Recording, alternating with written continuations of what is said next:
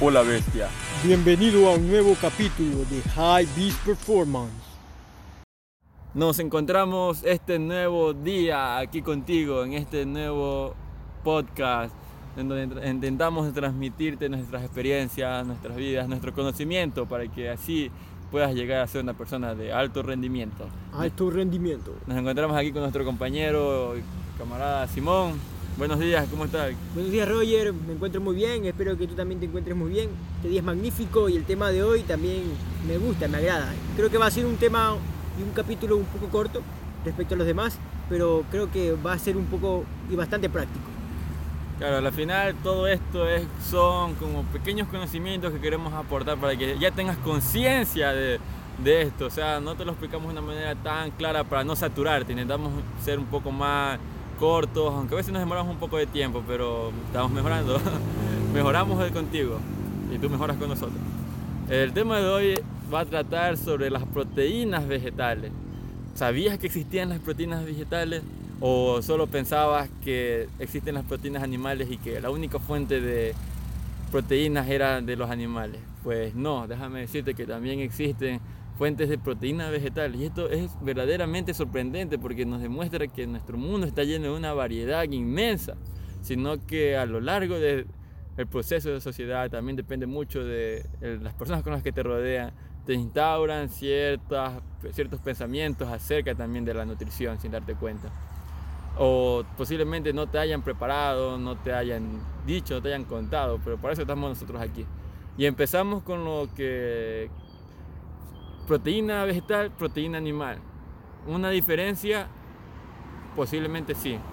Una es mejor que la otra, depende. Pero lo que sí te vamos a decir es que eh, empecemos con las proteínas animales. Sabemos que generalmente el mayor ingreso de proteínas en el mundo las personas lo hacen consumiendo proteínas animales. Y estas proteínas muchas de las veces son puestas por encima de las vegetales porque dicen, oh, las proteínas animales son más completas, contienen más cantidad de aminoácidos en un, en un solo producto.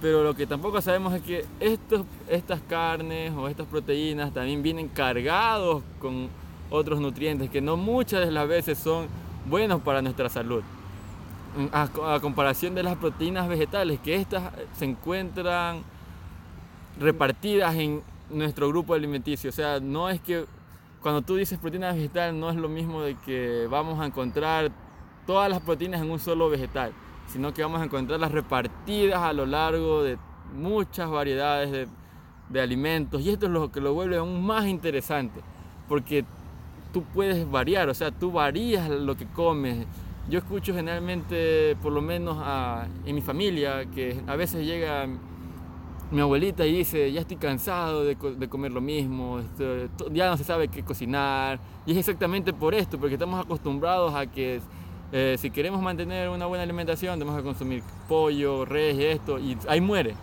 No sabemos esto de que podemos variar, y yo creo que es muy bueno saber que existe, o sea, que el resto de alimentos nos dan un valor bien brutal y por lo menos a mí me gusta mucho y me llamó mucho la atención esto de las proteínas vegetales porque te ayuda a diversificar tu grupo alimenticio, lo que comes y aparte de eso también eh, al estar repartida obtienes diferentes aminoácidos de cada una, haces una dieta balanceada, o sea, tomas los aminoácidos de un nutriente luego de otro y así haces una una proteína más completa dentro de tu cuerpo. Pero recuerda que no solo estás trayendo los aminoácidos, sino también estás trayendo esos nutrientes que vienen acompañados de este alimento. Y eh, ya como hemos hablado en podcasts anteriores, el potencial que tienen los alimentos que son más orgánicos, que son más vegetales, o sea, legumbres, todo esto, tienen un gran potencial en, en nuestra vida. Y también podríamos añadir que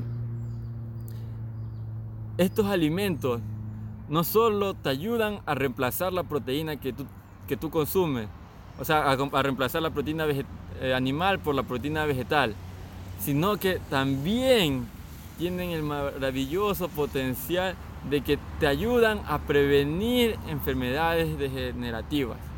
Hablamos de que el cáncer, enfermedades cardiovasculares, todos estos tipos de enfermedades que sabemos que son generadas por el consumo de estos, estas proteínas animales.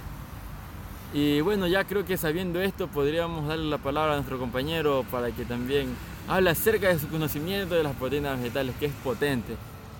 Bueno, muchas gracias Roger. Respecto a lo que tú dijiste, tienes muchísima razón. Estoy de acuerdo con todo lo que tú has dicho. Y hay una parte que me gustaría como recalcar y es como las proteínas animales tienen, no recuerdo los nombres, pero son dos aminoácidos que son diferentes que por lo general no se pueden conseguir con mucha facilidad en las proteínas vegetales, ya que, bueno, pues estas proteínas animales están más relacionadas con completas, así por así decirlo, porque tienen una composición muy similar a la que tiene nuestro organismo, nuestro cuerpo, porque son músculos, etc.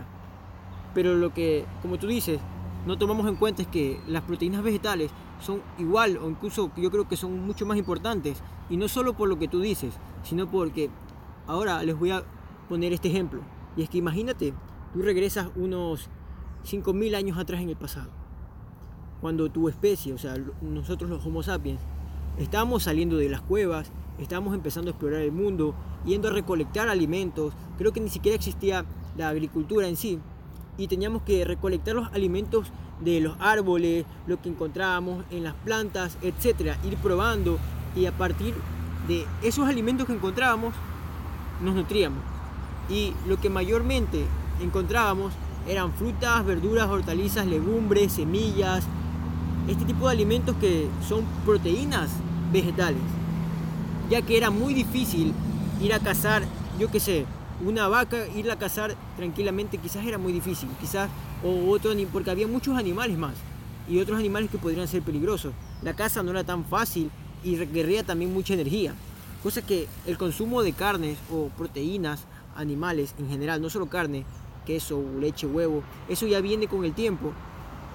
Pero viéndolo desde un punto evolutivo, estamos más predispuestos a consumir las proteínas vegetales.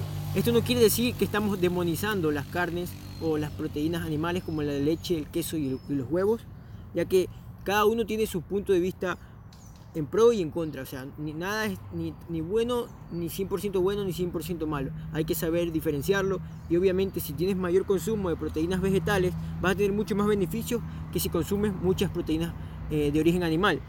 Ya que, como mencionaba Roger, tenemos muchas más variedades de nutrientes, vitaminas, etc. Y hay enfermedades que podemos eh, ya sea curar, ya que los alimentos naturales o vegetales yo los veo también como medicinas. Y estos pueden ya como sea curar o prevenir alguna enfermedad con el tiempo. Y bueno, pues este, este es mi principal aporte. Y no sé qué opinarías respecto a lo que dije. La verdad que sí, es muy importante también mencionar esa parte de que nosotros no queremos venir a decirte, no, ya deja de consumir proteínas animales y solo concéntrate en las vegetales. Sino que te damos este punto de vista para que tú tomes este conocimiento y salgas a explorar en lo que es tu nutrición. Diga, bueno, yo ahora sé, este, sé esto, voy a ir y voy a a probarlo, voy a mezclar mi dieta, voy a variar más mi dieta, porque también esto fue lo importante, no solo el exceso de consumir algo, sino de variar esta dieta, o sea, tener una dieta como que más balanceada, igual también. Pues, podemos mezclar estos alimentos, estos, estos alimentos vegetales y mezclarlos con estos animales y hacer una combinación poderosa también. Y algo que también quisiera decir es que eh, esto tiene mucho que ver porque te ponemos un punto de vista en el que tenemos una mezcla de animal con vegetal, pero ¿qué pasa con las personas que son veganas? Entonces, estas personas no consumen ningún tipo de proteína animal y cómo es que la mayoría de ellos no se ven, o sea, para no decir todos, no se ven desnutridos, flacos, con falta de energía, porque ellos obtienen esta proteína de los vegetales, ellos reemplazan las proteínas animales con los vegetales. Y al tener que hacer eso y no tener esta fuente de, de proteínas animal, se ven obligados a tener que variar, ¿cierto? O sea, expandirse, salir a, a, consumir otro tipo de verduras, salir otro tipo de legumbres, otro tipo de frutos secos. Entonces, eso es lo que les da tanto potencial y a veces hasta consumen de una manera mucho mejor porque tenemos que recordar que una de las cosas de, de, estos, de estas proteínas vegetales es que no contienen grasa, o sea, y si la contienen es una grasa muy saludable o muy poca en realidad, o sea, no es, no es lo mismo que vayas y te... Y hasta el proceso en sí es diferente, porque sabemos que una carne, o sea, una proteína animal que viene de una carne, a veces tenemos que, que freírla, tenemos que ponerle otros, o sazonarla, y esto al final es lo que también te hace que consumas otro tipo de productos. Pero estos alimentos, estas proteínas puedes hasta, hay algunos que los puedes consumir hasta crudos así. O sea, ni siquiera necesitas de un proceso en el que digas, no, yo tengo que ir, eh, recolectar y luego prepararlo. No, solo basta con una buena limpieza y ya hay alimentos que puedes consumirlo directamente y aún así te van a aportar todo el valor proteico de esto. Y para hablar de esto, bueno, ya que ya, hablamos eh, acerca de esto, también podemos mencionarte estos alimentos, estos pocos alimentos, porque en realidad son muchos alimentos. Siempre hablamos de que nosotros te aportamos con un pequeño grano de arena y ya depende de ti salir a investigar más sobre esto, o sea, preguntarte cada vez que sales o los alimentos, cuál de, en tu en tus despensas qué alimentos tienes, qué te, qué te aportan cada alimento, o solo o eres de las personas que solo consume porque eh, por el sabor. Tienes que saber también que el sabor no importa, también, o sea, el sabor es importante, pero también es importante saber qué estamos consumiendo. Y para enlistar podría empezar con una de las fuentes, o sea, alimentos que tienen una alta fuente de proteína, tenemos entre eh, la soya, tenemos también quinoa, tenemos la lenteja, legumbres. Eh, otro de los que podemos encontrar son, por ejemplo, las leguminosas, están las lentejas, los frijoles en general, y ya con esto es potente. Y lo potente es mezclarlo también con granos integrales. Los granos integrales también tienen bastante base proteica y fibra y son mucho mejores que los refinados. Eso también me gustaría recalcar. O sea, no es simplemente consumir alimentos de origen vegetal que tengan proteínas, sino que sean en una menor medida refinados. Ya que, bueno, puedes conseguir algunos alimentos vegetales que tienen proteínas, pero están un poco refinados. Otros de los ejemplos son las oleaginosas en general. Eh, es decir, eh, los productos como las nueces, las almendras, las castañas, las nueces. Estos también tienen grasa vegetal pero también tienen un gran aporte de proteína. Y asimismo las semillas, como las de cáñamo o incluso eh, las semillas de chía, tienen también cantidad de grasa saludable, pero también tienen mucha proteína. Y un consejo respecto a las semillas, por ejemplo, de chía, o creo que cualquier tipo de semilla, y las oleaginosas, es que si tú las dejas en agua por un tiempo, las dejas activando, no sé qué tiempo sería el correcto exactamente, y a veces yo las dejo 24 horas, a veces 12 horas, a veces 8. Y lo que pasa es que se activa como que esta semilla o, este fruto seco y activa algunos nutrientes que están como dormidos, por así decirlo, dentro del mismo producto. Y eh, bueno, es un, es un dato extra. Y ahí hay muchos vegetales que también tienen proteína, pero a veces vemos a los vegetales como carbohidratos. O sea, todos los alimentos en general, quiero dejarte claro esto, todos los alimentos en general por lo general tienen todos proteína, carbohidratos y grasa. La diferencia está en la medida en la que estos lo tienen.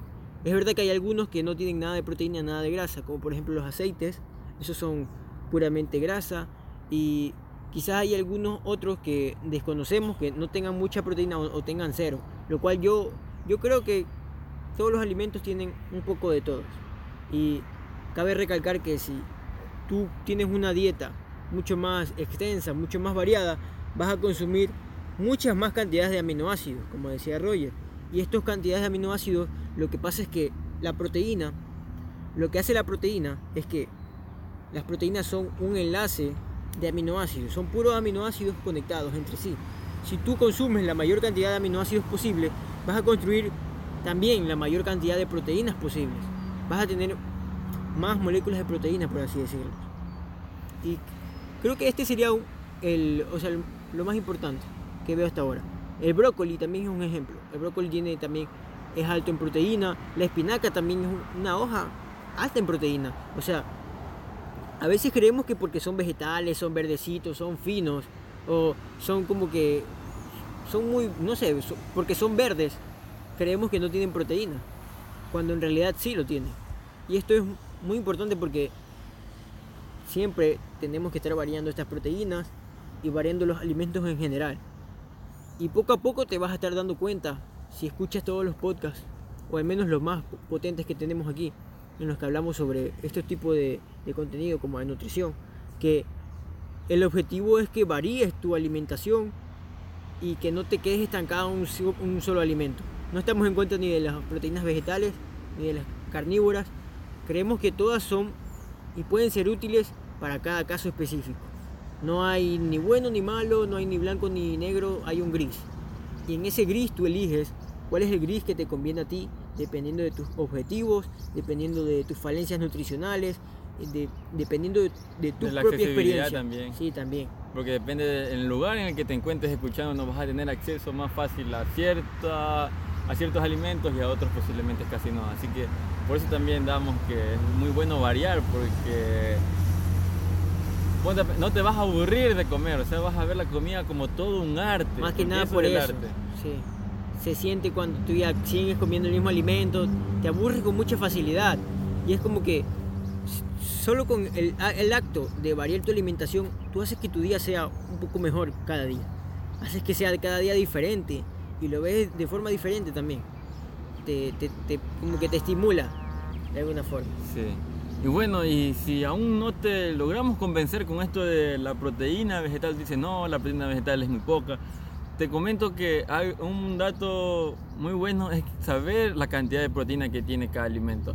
Te pongo un, un dato real sobre la soya. Hablamos de que la soya tiene, cuando es soya eh, procesada, soya refinada, en pocas palabras, soya, harina, cuando es harina de soya, esta harina contiene 35 gramos de proteína vegetal por cada 100 gramos de consumo. O sea, tú consumes 100 gramos de soya y te estás, le estás aportando a tu cuerpo 35 gramos de proteína vegetal. Y eso hablando, hablando de ya procesado, porque como mencionábamos que crudo también tiene un alto porcentaje de proteína. El mismo producto, la misma soya, en, cuando la consumes cruda, te aporta 37 gramos de proteína, casi ya 38, 39, la verdad no tengo los valores exactos, pero ese, eh, en esos valores está entre 37 a 39 gramos de proteína por cada 100 gramos de consumo. También tenemos otro, el maní. El maní, que este es un producto muy increíble, la verdad, que a mí me, encanta mucho el maní porque este tiene gran variedad de formas de, consumo. Puedes consumirlo mantequilla, puedes consumirlo seco, o sea, puedes tostado, así nomás eh, crudo. Este, este, este maní te aporta un porcentaje de 25 gramos de proteína vegetal. Y wow, estos son datos muy sorprendentes porque son cosas que hasta veces ni yo sabía. O sea, a mí me encanta mucho el maní y sus derivados y siempre lo consumía solo por, por el sabor, por, por, el sabor más que nada. Y ahora que ya sé el valor que me aportan, lo veo de una manera muy distinta. O sea, sé que me están, o sea, sé que si un, día reemplazo una carne y, o sea, un día no quiero consumir, no tengo que, no, no, no tengo la accesibilidad de consumir carne, pero tengo este este producto de maní o tengo algún otro producto de proteína vegetal, ya sé que puedo reemplazarla y que estoy teniendo una dieta balanceada en ese día. Eso también yo creo que es lo más importante, que a veces como que decimos, no, hoy día comí mal porque no comí carne o esto y pensamos que no estamos eh, teniendo una dieta, como decir, equilibrada. Y esto a, lo largo también nos genera un cambio en la mente porque nos ponemos en una mentalidad en la que no, no estamos consumiendo correcto y todo esto, pero en realidad sí lo estás haciendo solo que no te habías estado dando cuenta de todo este, todo este conocimiento que, que tienen los, nutrientes. Una cosa que quiero aportar es que cuando los alimentos son refinados, con el tiempo que pasa, mientras más tiempo pasa y está refinado, va perdiendo poco a poco estos nutrientes que tiene y los macronutrientes también. Cosa que, como tú dijiste, la, la soya procesada, con el tiempo puede ir perdiendo esta cantidad de proteínas. Oh, claro, claro, eso también es muy importante saberlo. Y esto es muy importante porque a veces creemos que, por ejemplo, la leche, que es un producto animal y que se supone que tiene proteína, muchas de estas leches están procesadas y vuelta la vuelven a procesar nuevamente. Y, y la procesan tantas veces que al final termina perdiendo todo eso que según te están vendiendo. O sea, según que tiene proteínas, pero lo han refinado tantas veces y le han puesto tantos químicos que al final con el tiempo ha perdido este, este valor nutricional que tiene. Y esto es algo muy importante también porque es algo para mí práctico. Yo, en el caso de que si tuviera que consumir algún o sea, en este caso ya no estamos hablando de simplemente proteínas vegetales, sino también las animales. Si tienes que consumir proteínas animales, lo harías en el menor tiempo posible luego de que la hayas obtenido. Y así mismo con las vegetales, yo creo también. Si tú las cocinas, intentas consumírtelas en el menor tiempo posible. Está bien, o sea, tienes un estilo de vida diferente y tienes que dejar almacenada tu comida por una semana. Me parece muy bien, pero hay algunos alimentos que quizás podrías dejar precocinados y listos para simplemente un, toquecito, para intentar almacenar o tener la mayor cantidad de proteínas sin que se pierda. Y otro tema me gustaría decir es que te vas a dar cuenta que consumir más proteína vegetal le va a hacer no solo bien a tu cuerpo, sino a tu bolsillo. Ya que la proteína vegetal también suele ser mucho más económica si varías. Si te das cuenta, los granos, las leguminosas, etcétera, suelen ser un poco más económicas que muchas carnes, etcétera. Eso es verdad, sí, tiene mucho sentido.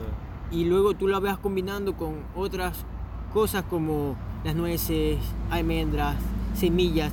Y si lo usas de forma adecuada, es decir, no te no te, no te vas a obsesionar con comerte un día todo eso. Por decir, wow, tengo, quiero comer proteína, me lo como todito, solo un tipo de alimento.